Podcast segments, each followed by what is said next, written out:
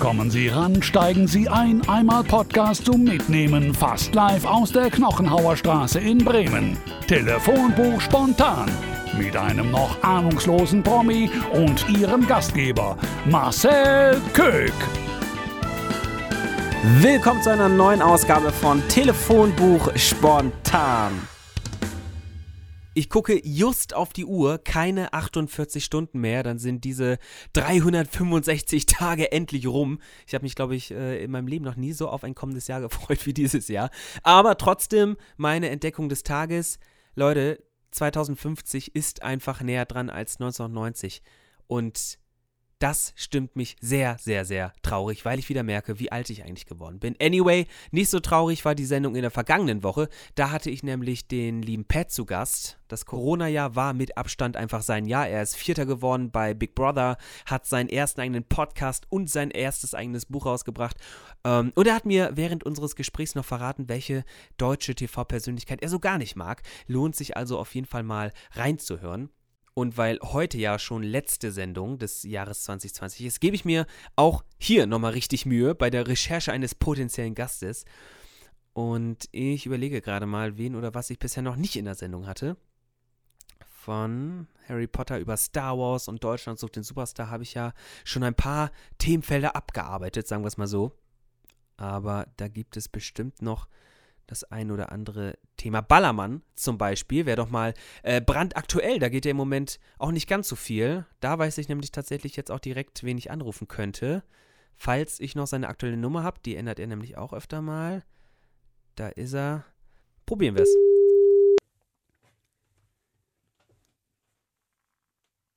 Ja? Markus, Marcel hier, moin. Hi.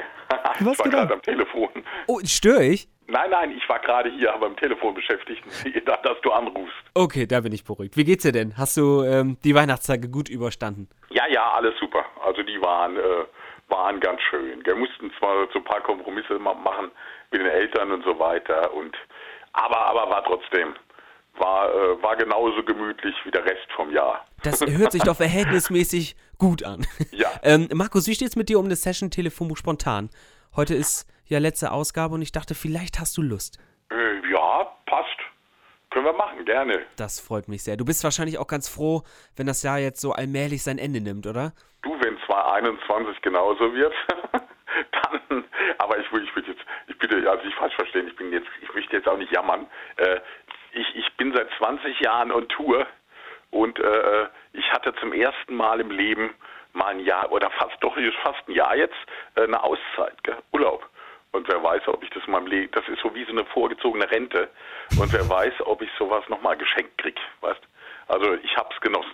Aber stört dich diese, ich nenne sie jetzt mal Abstinenz von sozialen Kontakten, stört die dich gar nicht? Ja, ich bin ja jemand, der, der immer auch immer, das hört sich jetzt komisch an, ja. Ich bin, ich bin viel unterwegs. Ich sehe Millionen von Menschen im Jahr, äh, aber ich bin ja trotzdem allein unterwegs. Also ich bin, bin viele, viele äh, Tage lang, äh, die ich in Hotelzimmern mich befinde, ja.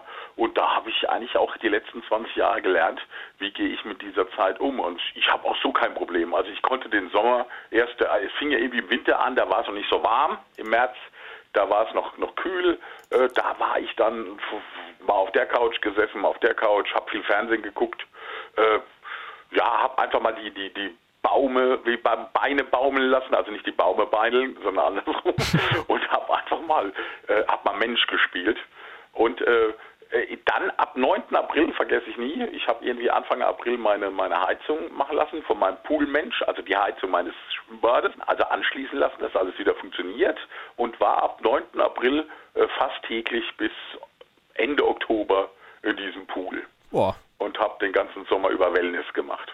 Hört sich jetzt komisch an, aber es war halt, es ist jetzt auch kein riesiger Pool, ja, da kann ich keine 100 Meter schwimmen, aber da kann ich mich in der Luftmatratze reinlegen, ein Bierchen trinken und das Ganze ist einfach schön. Und ich glaube, so muss man sich aufs Leben gestalten. Du musst dir auch mit kleinen Sachen, kannst es dir schön und gemütlich machen. Mehr braucht man auch eigentlich nicht, oder? Pool, Bier, Sonne, das reicht dann eigentlich schon. Aber Markus, ich will dich für die wenigen Menschen, die nur mit deiner Stimme jetzt noch nichts anfangen können, ähm, gerne nochmal vorstellen.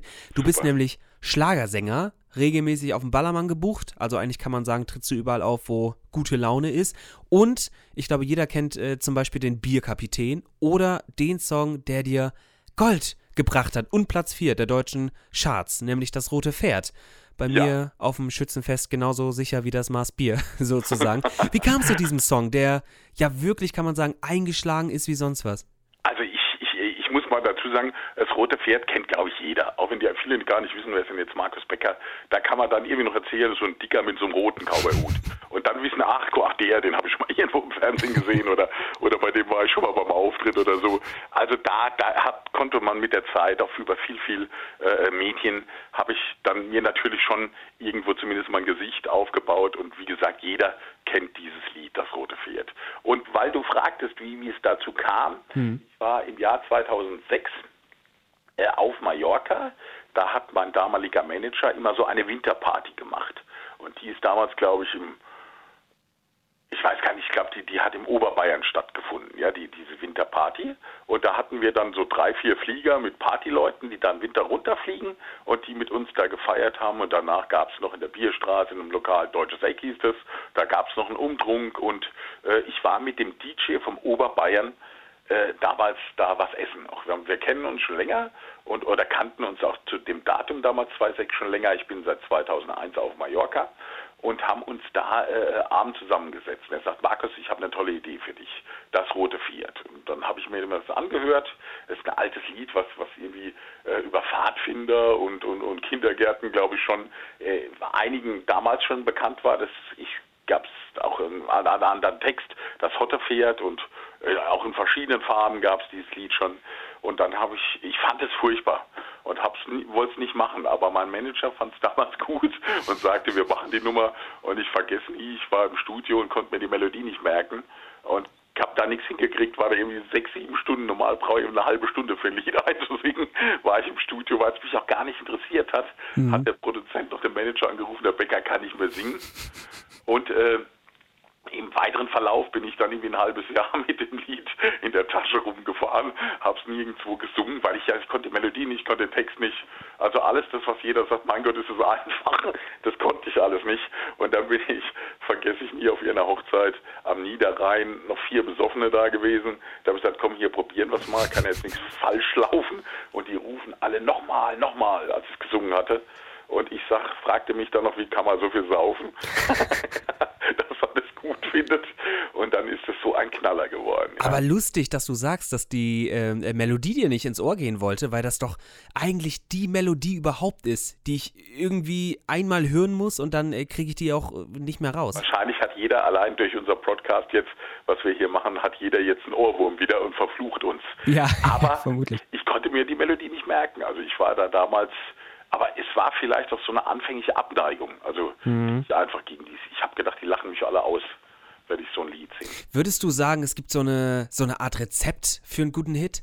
Du, du findest manchmal so einen Zeitgeist da bist du in kurzer Zeit drin. Also bei mir war es mit dem roten Pferd damals so, äh, als ich das rausgebracht habe, da war das ein richtiger Trend. Also du hast so, so einen Style entwickelt. Aber dieser Style ist irgendwann weg. Ich habe das Jahre später, hatte ich das dann mit den Atzen, da haben dann plötzlich alle nur noch die Richtung Atzenmusik gemacht, ja. ja. Wie das, ey, das geht ab und so. Und, und da hast du auch wieder gemerkt, es war wieder so, es war wieder ein anderer Zeitgeist, war wieder da. Du hast plötzlich so einen Trend und, und den kannst du auch nicht beeinflussen. Der Bohlen hat es ein paar Mal probiert bei Deutschland sucht den Superstar zum Beispiel, aber dieses Licht oder dieses Feuer, das leuchtet nur ganz kurz. Und dann sind die Mark McLocks, wie die alle heißen, ganz schnell wieder weg.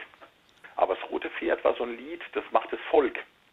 Hat es gemacht. Du sagst es selbst, es lief bei euch dann irgendwie auf dem Dorf, am Schützenfest oder was es bei euch für Feste gibt. Mhm. Und, äh, und da hat das Volk hat diesen Hit gemacht. Und ich glaube, die Hits, die das Volk macht, die bleiben auch immer. Hm, jetzt misst man sich für gewöhnlich ja aber an, an seine eigenen Erfolge. Ähm, verflucht man diesen Zeitgeist dann auch mal, wenn der sich ändert? Du hast ja eben schon dieses Beispiel mit den Atzen ähm, gebracht. Äh, natürlich, du hast, wenn du so ein Lied hast, hast du immer, immer das Problem, dass dich jeder mit diesem Lied misst. So ja? gebrandmarkt, also, ne? Ja, ja, meist, es ist gebrandmarkt. Also ich habe auch so ein bisschen gefühlt, wenn wir gerade, weil ich ja vorhin auch über Helene Fischer geredet habe, mhm. sie hat mit ihrem Atemlos den Zenit erreicht. Und danach war es schwer. Eigentlich, eigentlich ist es fast fatal, als Künstler so eine Nummer zu haben. Da hat man lieber viele kleine Hits und, und, und hat dann dafür aber nicht so das Gefühl, dass man jetzt nicht mehr anerkannt wird oder nichts mehr wert ist in dem Moment. Das ist so ein Fluch und Segen zugleich. Zum einen weiß ich, es ist meine Rente. Mhm. Gerade jetzt in Corona-Zeit, wo viel auch vergessen wird, wer da im Vorfeld gerade so als Newcomer durchgestartet ist, mhm. der hat jetzt, wenn er mal so eineinhalb Jahre gar nicht gehört wird, dann ist die Gefahr groß, dass der weg ist. Aber ich glaube, so ein rotes Pferd, weißt du, damit, dann, das ist dann wieder so positiv, das bleibt dann auch wahrscheinlich noch, wahrscheinlich werde ich in 30 Jahren damit noch in Verbindung gebracht. Also ich werde auf jeden Fall in 30 Jahren noch auf dem Schützenfest dazu tanzen. Aber weißt du, was ich schon immer mal wissen wollte? So Spotify zum Beispiel ähm, oder Apple, iTunes oder wie auch immer, ähm, helfen ja auch durchaus dabei, dass ältere Lieder am Leben erhalten werden. Und es gibt so viele Künstler, die ja wirklich verfeindet sind mit solchen Streaming-Portalen. Ist das für dich ein Geschäft, das finanziell lukrativ ist? Ja, also du kriegst, glaube ich, pro, pro Klick 0,00 0,27 Cent. Also ich, ich sag's mal anders, bei einer, ich, bei einer Million Klicks hast du so um die 2700 Euro verdient. Okay. Aber nicht du, sondern die Plattenfirma und die Plattenfirma verteilt dann an dich, weil dann kriegst du vielleicht nochmal 20 Prozent, ja. Das kriegt alles mein alter Manager, der mich verarscht hat. Also ich sehe davon sowieso nichts. Äh, wie gesagt, ich bin kein materialistischer Mensch, aber man wurde im Lauf der Jahre also ich habe fürs rote Pferd auch viel Lehrgeld bezahlt. Gell? Aber weil du das gerade sagst, das rote Pferd war die ganze Zeit, es war die ganze Zeit so bei einer Million und ist jetzt irgendwie auch durchs, äh, durch, durch den Bierkapitän, mhm. der, der dann natürlich auch oft gerade bei Spotify, gerade bei den jüngeren Hörern, die Spotify nutzen, also bei den Jugendlichen, äh, ist, ist, ist auch das rote Pferd wieder in Erscheinung getreten und ist, geht, steht, glaube ich, kurz vor 10 Millionen und das ist für so ein so ein Kindersong eigentlich auch ganz gut. Und ich habe dann zum Beispiel auch, weil du gerade sagst, ich habe auch Kindermusik gemacht. Ich habe, nachdem ich dann auch erfahren habe, Mensch, Rote Pferd, Regenwürmer, das sind alles Lieder, die, die tanzt jede Tanzschule, die, die ist in jedem Kindergarten, bin ich, bin ich quasi äh, einmal im Jahr Minimum zu hören, nämlich an, was sagt man bei euch in Bremen? Fasching auch, gell? Ja, genau. Bei uns sagt man auch Fasching im Süden. Und da bist du an Karneval, Fasching, halt einmal im Jahr garantiert in jedem Kindergarten zu ja. hören, dann hast du eine Chance. Weißt du, also das war, sagte damals Jürgen Drees zu mir, sagte, du hast jetzt den Song, jetzt macht der ganzen Welt klar, äh, äh, wer den singt. Und ich wusste sofort, hey, ich muss jetzt allen klar machen, der, der das rote Pferd singt, ist so, so ein dicker, also mit dem roten Cowboyhut. Den du zur Corona-Zeit ja vermutlich nicht mehr ganz so häufig aufhast. ähm, du hast ja vorhin schon gesagt, dass du viel Wellness gemacht hast während der Corona-Zeit. Ähm, ja prägt einen so eine Zeit dann auch irgendwie? Du hast ja eine kaputte Lunge, das darf man nicht vergessen. Du, du gehörst zur Risikogruppe. Passt du da mehr auf dich auf? Also ich passe jetzt nicht unbedingt auf mich mehr auf, sondern ich passe auf mein Umfeld auf. So habe ich eigentlich immer gelebt. Ja, ich bin ein Mensch, der sehr viel Respekt hat vor anderen Menschen. Also auch, ich gucke auch, dass ich im Supermarkt den Leuten nicht zu nahe komme, gerade den älteren Leuten nicht. Und, und, und habe eine Maske auf, natürlich überall. So äh, äh, nehme ich Corona wahr. Ja, also ich überlege mir auch viele Sachen, kann man das jetzt machen oder kann man nicht machen. Also ich würde sagen, ich gehe verantwortungsvoll mit der ganzen Sache um, gell, gegenüber meinen Mitmenschen. Und das ist die Hauptsache. Du hast ja auch gerade eben schon gesagt, du passt mehr auf deine Mitmenschen auf. Auf eine Sache ist es jetzt schwieriger geworden, aufzupassen oder dort zu sein. Ähm, der Ballermann, der ist nämlich dicht. Und mir kam jetzt gerade eben in den Kopf, was bedeutet das einerseits für den Ballermann, aber andererseits, was, was bedeutet das eigentlich für die gesamte Insel? Also für Mallorca ist eine Katastrophe. Wir machen viel Tierschutz und äh, haben auch einen Hund aus Mallorca und vier Katzen und äh, hier nach Deutschland mitgebracht und füttern auch bei uns in der Anlage, da wo wir wohnen. Ich wohne an der Ostküste dort unten bei Porto Cristo. Ja, es ist schon, ist schon, äh, äh, das, das tut einem schon leid, gell, weil jetzt auch viele Tiere, die, die, die, also ich, ich fange jetzt mal bei den Tieren an, ja, äh, weil die haben ja auch, die werden jetzt nicht mehr gefüttert durch die Touristen und so weiter. Da das großes Elend, was die Tiere da gerade erleiden, aber auch die Menschen auf Mallorca, die erleben jetzt, also jahrelang war es oft so, dass man auf Mallorca auch viele dass die das gar nicht mehr wertgeschätzt haben, wie es ihnen da geht durch den Tourismus. Mhm. Und äh, weil sie alle ihre Jobs hatten, die konnten in Hotels arbeiten, die Bauern haben ihr Gemüse und ihr Obst verkaufen können und so weiter. Und das fällt dieses Jahr ja alles weg. Und äh, sie haben keine andere Industrie. Und sie haben auch nicht die Unterstützung, die wir in Deutschland kriegen. Ja oder, oder vielleicht noch kriegen. Viele haben ja noch nichts gekriegt. Mhm. Aber trotzdem sieht es nochmal alles anders aus. Hier kann auch jeder, bei uns kann in Deutschland jeder auch Hartz IV beantragen jetzt nochmal, ja, mhm. und kriegt dann seine Miete ohne, ohne große Hürden seine Miete wenigstens bezahlt oder seine privaten Ausgaben, ja, wenn es jetzt nicht übertrieben ist. Da unten hat, da war irgendwann im September, glaube ich, war, waren die Zahlungen vorbei und da stehen viele spanische Familien stehen da an, an Tafeln. Das ist eine Katastrophe gerade, was da abgeht. Gell? Also das die die die beutelt richtig hart. Gell? Ich hoffe, dass die dass die die Saison bald wieder bei denen starten kann, auch durch die Impfung jetzt überall, dass es relativ schnell geht. Und aber ich hoffe auch für die Mallorquiner, dass es dann auch mal wertzuschätzen lernen, dass die Touristen, denn das haben sie oft nicht gemacht, die Touristen eigentlich die Leute sind, die, denen man nicht nur das Geld abnimmt, sondern wo man auch sagt, hey, schön, dass ihr kommt, schön, dass ihr bei uns euer Geld da lasst. Ja weil das wurde auch immer, auch im Zusammenhang mit Ballermann. Viele schimpfen über den Ballermann. Ja, der Ballermann, das ist eine Strandmeile. Ja, der Rest der Insel ist davon überhaupt nicht betroffen. Und, und äh, oft sind die, die einfach so zum Baller, äh, nach Mallorca fliegen, viel schlimmer. Die verstopfen nämlich mit ihren Leihwegen die, die Straßen und trampeln irgendwo die, die äh, Dünen platt, ja, wo irgendwelche Naturstrände sind. Also die finde ich viel gefährlicher, gell? als mhm. die Party mal einfach vom Flughafen zum Ballermann mit dem Taxi oder mit dem Bus fährt und da wieder abholt. Gell? Und am Flughafen lassen sie auch noch Geld, indem sie was trinken. Meinst du, das hält sich noch, das hält sich noch lange? Also meinst du, die Insel bzw. der Ballermann kann das noch lange durchhalten? Also ich glaube, dass dies Jahr einfach viele, viele äh, weg, wegbrechen werden. Jetzt auch. Ich bin auch der Meinung, dass es nächstes Jahr also nicht vor August losgeht. Wenn es überhaupt richtig losgeht. Mhm. Also wir waren dieses Jahr im Urlaub dort unten, weil wir auch mal nach dem Rechten gucken mussten und nach dem Linken. Also bei uns. und, äh, und haben dann da unten, äh, ja, äh, auch viel, wir, wir sind den ganzen Tag da mit Mundschutz rumgelaufen. Wir hatten den Strand frei wir konnten abends essen gehen, ohne dass man irgendwo Platz reservieren musste. Es war schon eigentlich ein Urlaub, wie man, wie man sich oft erwünscht hätte, weil, weil ja kaum Touristen da waren.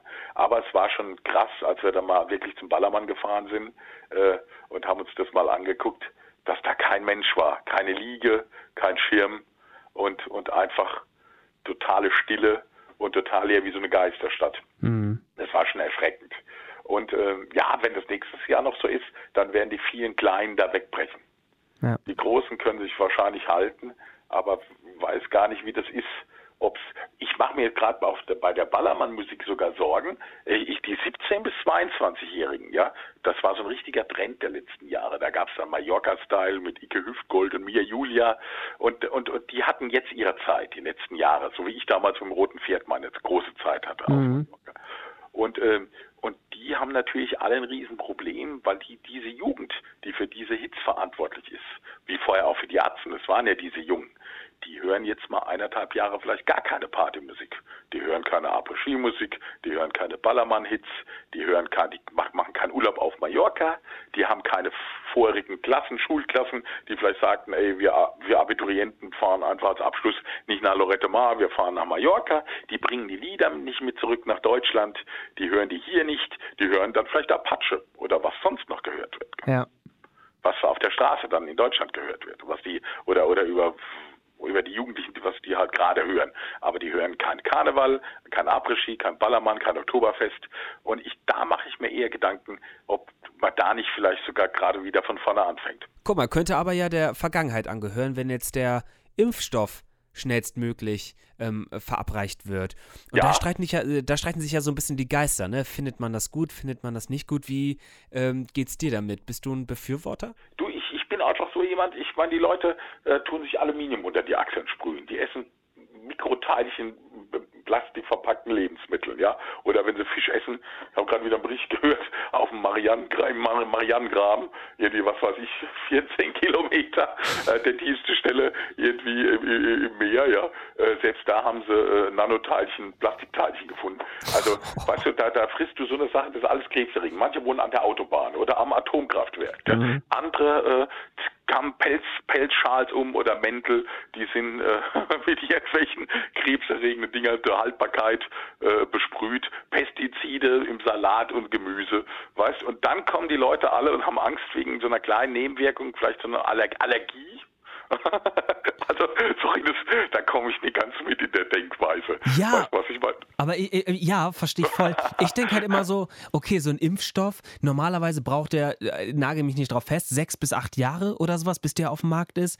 Jetzt haben die unter Druck äh, innerhalb eines Jahres einen Impfstoff rausgebracht und du kannst natürlich auch noch nichts zu den, zu den Langzeitwirkungen sagen. Und das ist immer so der Punkt, da wo ich sage, mh, hm, da Aber ich weißt, so du mal, weißt du mal, was ich mehr Angst hätte? Ich hätte mehr Angst, dass mich Corona erwischt und ich merke es vielleicht gar nicht und dann kommt aber so ein Langzeitschaden auf. Der ist ja bei Corona viel gefährlicher. Diese Langzeiterkrankung, die dann kommen kann. Hm. Ob es jetzt im Gedächtnis ist, äh, ob es da was, was zerfällt, ja, oder ob es jetzt im Herz was ist, was kommen kann. Und ich glaube, bei einem Impfstoff, der nicht in die, die, die ich kenne mich da nicht so aus, ich bin auch kein Virologe und kein Doktor, aber so was ich so ein bisschen am Rande mitgekriegt habe, ist es ja kein Impfstoff, der, der ähm, irgendwie in die DNA gespritzt wird oder, oder die verändert, sondern es ist ja nur eine Information über so eine über einen RNA-Bote, mhm. der gespritzt wird. Mhm. Und deswegen hebt der Impfstoff ja auch nicht ewig, weil der verschwindet ja wieder. Aber das Gleiche, ich mache gerade viel Sport, Bodybuilding und so Zeug, weil ich endlich mal Zeit habe, dass aus dem Dicken mit dem roten Hut ein Dünner mit dem roten Hut wird oder ein muskulöser mit dem roten Hut. Und da kriegen meine Muskeln eigentlich den ganzen Tag nichts, meine Muskelzellen den ganzen Tag nichts anderes erzählt, wenn die Proteine kommen, ja. Mhm. Da kommt auch ein RNA-Bote und der sagt, Leute aufnehmen, die äh, damit eure Fasern wachsen, ja, damit die Fasern wieder repariert werden. Und genauso ist es bei dem Impfen auch. Also ich mache mir da ehrlich gesagt nicht ins Hemd. Ich lasse mich da impfen. Es ist, es ist nochmal ein Unterschied, ob du jetzt ein, ein, ein ja, ich glaube, so, so einen Impfstoff hast, der die DNA verändert, da hätte ich auch Angst. Aber bis jetzt ist es ja nur so ein Impfstoff, der über eine RNA kommt. Also es ist reiner, reiner Bote, der da gebracht wird, der denen sagt, Achtung Jungs, das ist quasi wie ein Türsteher. Ja, der sagt, die dürfen hier nicht rein. Oh, ich wünschte, ich könnte jetzt klug scheißen. Ich habe ja auch keine Ahnung von dem Mist. Ich habe auch keine Ahnung. Um Gottes Willen, nagelt mich nicht fest. Ich, kann ich nicht. Kann ich ja gar nicht. Aber, aber das, das, das Gute ist ja tatsächlich auch, und das ist auch dann natürlich der Unterschied wiederum zu anderen äh, äh, Impfstoffen, dass äh, natürlich, ich weiß nicht, zig Milliarden da rein investiert worden sind und alle ähm, wollen äh, ja, dass das irgendwie hilft. Und äh, von daher denke ich mir auch schon. Sehe ich auch so. Das war ja, die ganze Welt hat ja dran gearbeitet. Gell? Genau. Wurden ja da Milliarden, wie du sagst, oder also so viel Geld reingepumpt. Ich denke, ich denke, wenn, also ich bin, ich bin also sehr, sehr optimistisch und glaube einfach, äh, dass das ab Sommer, ab Sommer wird es wieder in so eine gewisse Normalität reinfinden. Gell? Und da werden wir auch, äh, da werden wir auch wieder größere Auftritte machen können, wir als Musiker oder Sänger.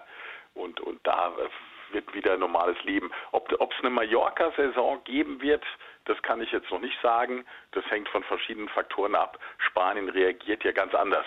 Es kann sein, dass nur der nach Spanien fliegen darf, der auch dann so einen Impfausweis mitbringt. Weil die sind da doch immer eine Nummer härter. War auch bei den Lockdowns so. Da war ja bei uns ist alles mehr so Larifari. Da äh, weiß ich von Freunden auf Mallorca, die äh, wurden wirklich vom Militär überwacht mit Drohnen und wenn du da 50 Meter weiter vom Haus entfernt warst, da gab es Strafen bis 1500 Euro. Ja, das ist, also das hört sich erstmal krass an, ist natürlich aber auch so, dass du, glaube ich, ohne diesen Aspekt ähm, das ist ja genauso wie beim Falschparken auch oder sowas, dass du es einfach nicht in unsere Köpfe reingeprügelt bekommst. Glaube ich jedenfalls, bin ja. ich der Meinung. Es bleibt abzuwarten, äh, wie sich das alles noch so entwickelt. Aber Markus, ich würde super gern noch ähm, zum Thema Sport kommen, ähm, weil du im Moment echt wieder krass dabei bist. Und äh, du hast mir letztens erst gesagt, dass du das gar nicht unbedingt machst, äh, äh weil du dich irgendwie äh, unwohl fühlst oder so, sondern weil das ja eigentlich also eigentlich war es Langeweile. Eigentlich war es mal, was halt Langeweile? Langeweile hatte ich nicht, aber ich habe es halt endlich mal, mein Sohn hat gesagt, er braucht ein Hobby. Und dann bin ich halt mitgelatscht. Jetzt habe ich auch ein Hobby. und das war aber gut, es macht Spaß. Und ich habe das früher schon mal gemacht. Ich hatte jetzt auch, äh, ich habe jetzt in zwei Monaten, habe ich jetzt, äh wie viel, ich, muss mal gucken, zwölf Kilo Muskelzuwachs gehabt. Zwölf Was? Kilo? Ja, das ist aber die Erinnerung. Also das war in den letzten zwei, drei Monaten intensives Training und da kam die Erinnerung relativ schnell zurück. Also die Erinnerung der Muskeln. Aber wie Erinnerung der Muskeln? Ich hatte ja schon sowas gemacht früher Mhm. und dadurch kommen die Muskeln bei mir sehr viel schneller. Weißt, die haben ja, die haben Muskeln, Muskelzellen haben eine Erinnerung. Es gibt ja diese Muskelfasern, die, die für, für, ja, für, die für Ausdauersport gemacht sind. Es gibt diese Muskelfasern, die, die für, für so Bodybuilding gemacht sind. Und wenn du sowas hast, in egal in welcher Form, die haben alle ein Gedächtnis. Und dann wachsen die auch schnell wieder. Und äh, ja, wenn ich überlege, also ich habe, also bin, bin 1,80 groß, ja, habe 100, 123,5 Kilo und habe äh, 90 Kilo Muskelanteil. Uh, das ist Ich habe aber auch 26 Kilo Fett, also darf man auch nicht vergessen. Gell?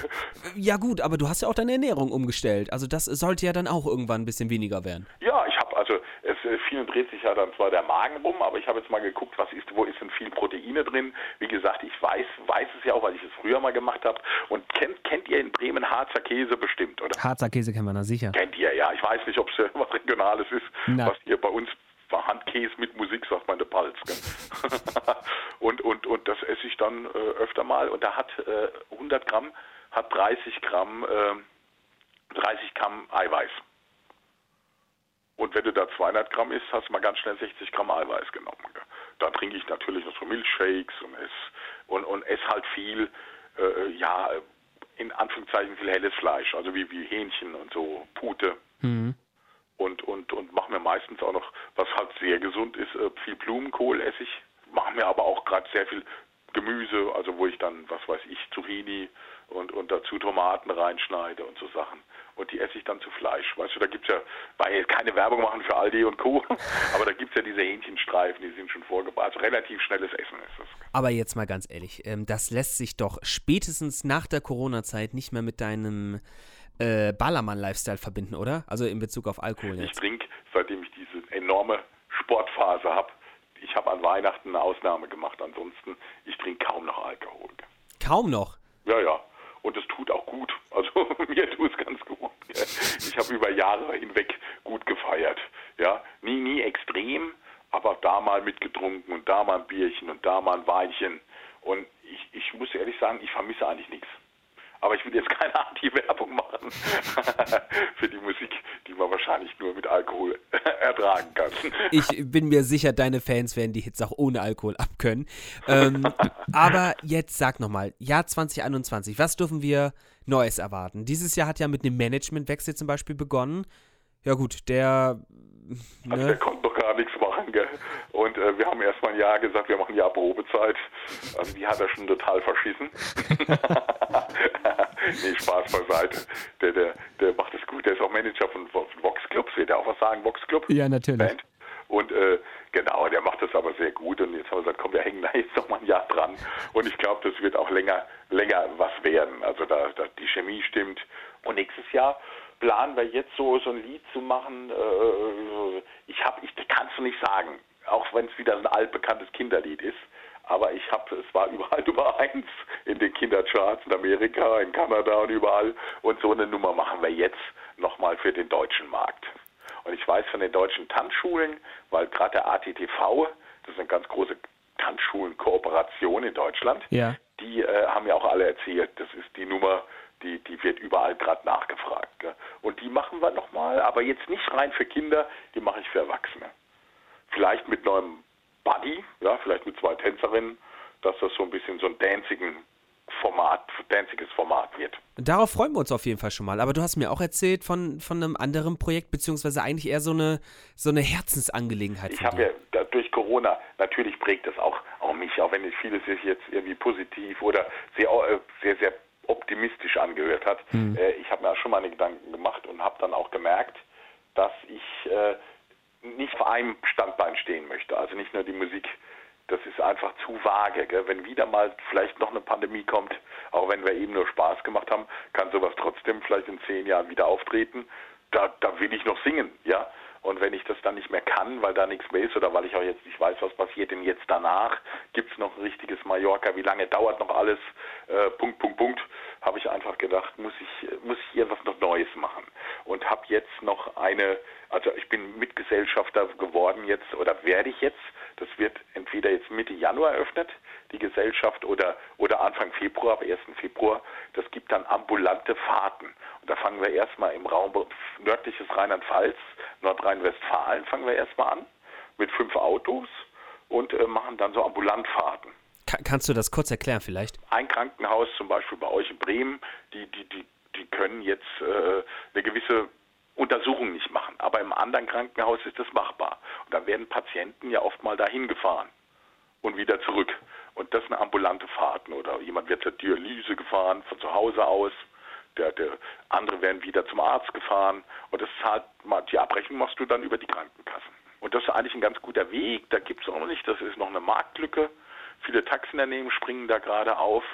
Und äh, wir wissen das einfach aus dem Grund, weil, weil, weil wir das mit Leuten zusammen machen, die das vorher schon gemacht haben und die einfach sagten, die Leute saßen zum Teil sechs, sieben Stunden in Krankenhäusern rum und haben da gewartet, mhm. bis die wieder abgeholt werden, weil da einfach die Nachfrage ist, ist, ist größer als das Angebot. Und jetzt vor allen Dingen denke ich gerade jetzt zu Corona-Zeiten, es gibt überall die Impfzentren, die, die älteren Leute oder so, oder, oder gerade die, die vielleicht mit Behinderungen leben müssen, die haben vielleicht und leben trotzdem allein zu Hause. Ja, wie sollen die alle in ein Impfzentrum kommen, wenn der Arzt aufgrund des, dass das, äh, die, die Spritze oder, oder, oder das, wie soll der Impfstoff nur bei minus 70 Grad irgendwie gespritzt werden kann, äh, kann der Hausarzt dir die, die, Impfung ja nicht geben. Also müssen die da alle hin. Und wie werden die denn dahin transportiert? Klar, es gibt Taxiunternehmen, da wird auch der eine oder andere drauf zurückgreifen, aber es wird auch viele geben, die vielleicht auch dahin transportiert werden müssen. Ja, das wird's äh, sicherlich. Und was hast du vorhin gesagt? Du, ihr, ihr startet mit einem Wagen oder nee, mit, mit mehreren? Bis jetzt fangen wir fangen mal mit fünf Wegen an, ja, vielleicht so 10, 12, 13 Angestellte. Und äh, die Firma heißt BHH, Neckars Helfende Hände. Und da äh, werden wir dann so, ja, so ambulante Krankenfahrten übernehmen. Ja, ein Mega-Projekt. Ähm, Markus, ich wünsche dir alles Gute äh, damit und dafür. Und ähm, unsere leicht überzogenen 25 Minuten sind jetzt leider schon vorbei. Ging Glaubst schnell. du das? Ging schnell. Vielen, vielen Dank für das spannende Gespräch. Mega, dass du mit dabei warst. Ich wünsche euch allen einen guten Rutsch ins hoffentlich viel, viel bessere Jahr 2021 und dass alle gesund bleiben und ja, dass wir danach vielleicht mal am Freimarkt oder irgendwo bei euch im Norden oder vielleicht auf Mallorca oder in Bulgarien oder beim Après-Ski mal richtig schön feiern können zusammen. Wo auch immer. Ich glaube, da sind wir alle bei dir. Ihr da draußen, wenn euch die Folge gefallen hat, bewertet uns bei Apple Podcast, abonniert uns auf Spotify, macht was ihr wollt. Wir hören uns im nächsten Jahr wieder, dann zur zweiten Staffel von Telefonbuch Spontan. Bis dahin macht's gut. Ciao. Ciao. Das war Telefonbuch spontan. Und falls Sie jetzt noch nicht eingeschlafen sind, haben Sie wirklich Nerven. Den Podcast gibt's übrigens nicht nur hier, sondern auch auf Instagram. Schauen Sie mal vorbei, wir sehen uns dort. Hashtag lustig, Hashtag Ende.